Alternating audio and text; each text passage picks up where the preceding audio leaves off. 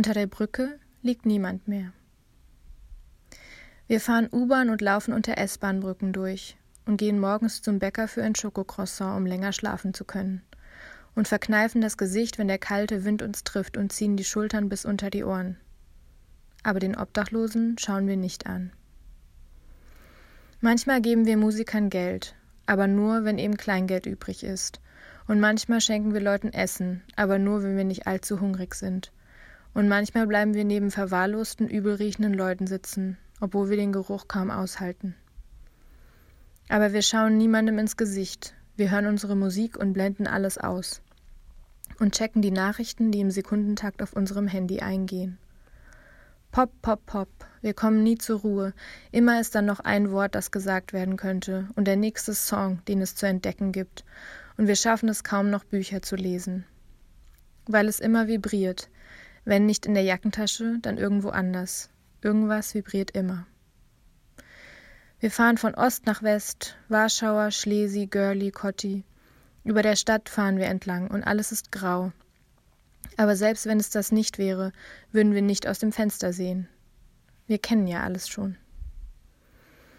Wann haben wir aufgehört, nach links und rechts zu schauen? Und wann angefangen zu glauben, unsere lächer lächerlichen Wehwehchen seien dramatisch?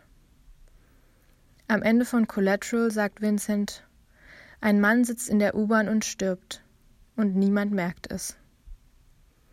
So muss der Mann sich gefühlt haben, als er heute im Sterben lag und die Menschenmassen einfach weiter an ihm vorbeigelaufen sind. Vielleicht hat er gestöhnt oder geschluchzt oder sogar geschrien und ist neben dem Autolärm einfach untergegangen. So wie viele einfach untergehen hier, weil sie nicht ansehnlich sind oder nicht laut genug. Sie stören nur und sind nicht gern gesehen. Also rollen sie sich in Schlafsäcke ein und zeigen ihr Gesicht nicht mehr. Warum auch? Am Ende wird man nur angespuckt. Was er wohl dachte, als die letzten Minuten seines Lebens an ihm vorbeigestrichen sind? Hat er sich den grauen Berliner Himmel nochmal angesehen?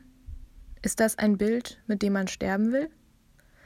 Vielleicht hat er an seine Mutter gedacht oder an seinen Hund, der winselnd neben ihm lag.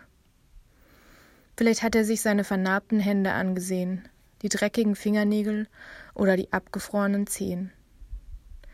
Vielleicht ist er sich durch das Haar gefahren und hat an damals gedacht, als es kurz rasiert war. An seinen ersten Kuss, den ersten Orgasmus und wie er geschrien hat vor Glück. Oder an Pusteblumen im Wind. Vielleicht daran, dass die Kälte endlich aufhören wird.